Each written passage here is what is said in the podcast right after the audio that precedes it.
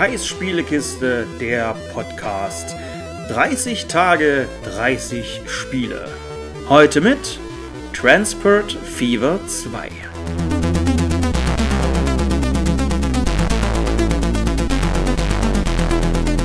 So, ein herzliches Moin Moin und Hallo. Wir reden also heute über Transport Fever 2. Und dieser Titel hat mich bekommen oder hat mich gekriegt durch, naja, durch zwei Sachen. Die eine Sache ist die, dass ich, seit ich einen PC habe, ja, ich bin recht früh an dieses Spiel gekommen, seit ich einen PC habe, habe ich immer sehr gerne Transport Tycoon gespielt. Und immer auf diese Eisenbahnplatten-Romantik-Art. Also ohne Computergegner. Zwar natürlich, man hat, man musste Geld verdienen, aber man konnte halt relativ in Ruhe vor sich hinbauen, konnte diese ganzen Wirtschaftskreisläufe so langsam verstehen lernen. Damals hatte man keine Handbücher zu den Spielen. Transport Fever 2 hat mich erstmal dadurch gekriegt, dass der Entwickler irgendwann ein großes Frühlingsupdate veröffentlicht hat. Und in diesem Frühlingsupdate war es halt so, dass man gesagt hat, man hat optionale Spielelemente eingefügt oder ja, neue Herausforderungen in das Spiel gebracht. Ähm, zum Beispiel Städte verlangen halt mit zunehmender Bevölkerungszahl zusätzliche Arten von Gütern. Während des Spiels auf der Karte gründen sich neue Industrien und so weiter und so fort. Man hatte mehr Kontrolle über Seestraßen. Es gab ein besseres Fracht- und Passagiermanagement und natürlich mehr Spaß und Möglichkeiten. Okay, das letzte ist natürlich PR, bla bla, aber letzten Endes war das halt ein Update, wo man sagen muss, okay, andere Hersteller hätten da noch irgendeinen Quatsch reingebaut und hätten dann gesagt, so, das ist jetzt unser DLC. Ja, wir verlangen mal eben, keine Ahnung, 10 Euro dafür oder so.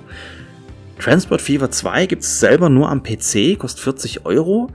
Und mit Einführung dieses Updates, dieses, dieser großen Verbesserung, hat auch das Studio das einfach mal gefeiert, indem sie gesagt haben, wir geben euch 50% Rabatt auf das Ganze. Es kostet halt nur noch 20 Euro für Zeitraum X, für zwei Wochen oder so war das.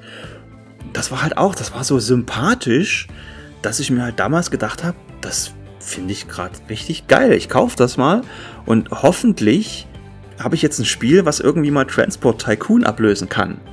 Ich hatte ja Railroad Empire gespielt. Ich habe verschiedenste Spiele dieser Art ausprobiert, aber es hat nie, es hat halt nie so Klick gemacht wie damals bei Transport Tycoon. Und ja, deswegen jetzt Transport Fever 2. Ja, und was macht man eigentlich bei Transport Fever 2? Und dazu möchte ich einfach mal vorlesen, was man im Willkommenstext liest. Versorge die Welt mit der nötigen Verkehrsinfrastruktur und mache mit Transportdienstleistungen ein Vermögen. Lasse Züge über Schienen rollen, Busse und LKWs auf den Straßenkurven, Schiffe durchs Wasser gleiten und Flugzeuge in den Lüften schweben. Befördere die Menschen auf ihrem Weg zur Arbeit oder zum Einkaufen. Liefere die benötigten Güter in die Städte und lasse damit die Städte wachsen und gedeihen. Falls du Hilfe benötigst, klicke auf den Fragezeichen-Button. So bekommst du weitere Informationen über die Menüs und Fenster. Noch einfacher geht der Einstieg ins Spiel über die Kampagne. Viel Spaß! Und genau da sind wir schon. Ich habe natürlich auch erstmal die Kampagne gespielt bei Transport Fever 2 und muss sagen, ja, die führt einen halt behutsam in diese ganzen Spielelemente ein. Also wie baut man einen Belade- oder Entladebahnhof für LKWs?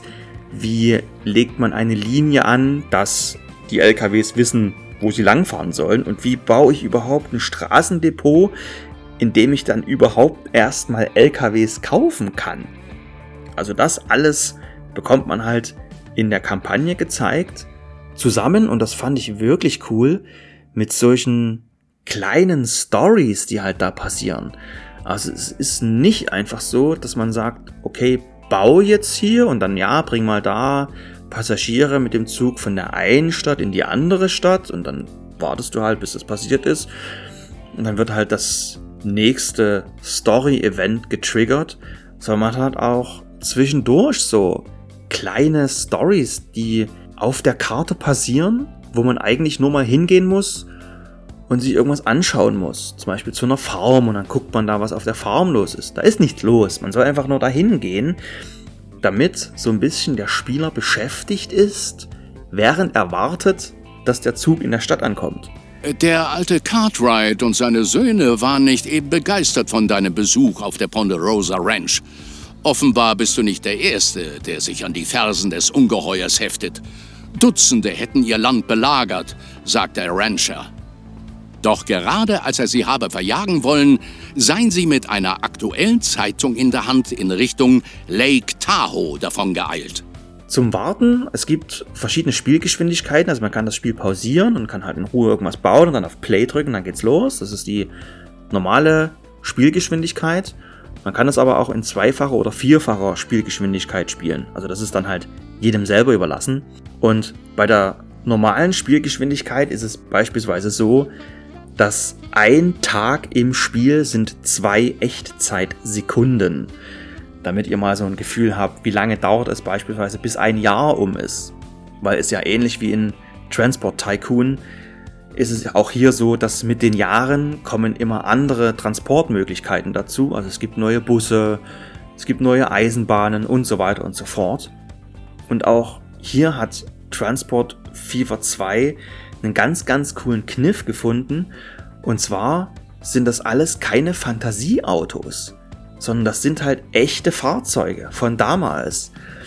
Man fährt halt einen alten Opel Blitz oder man kann halt einen alten Opel Blitz kaufen. Beziehungsweise, ich habe gerade gesagt, man fährt. Ja, auch das geht. Man kann zwar nicht selber fahren, aber man kann, es ist ja alles in 3D dargestellt, man kann halt in die Fahrzeuge rein und dann sieht man halt, wie der Bus durch die Straßen fährt.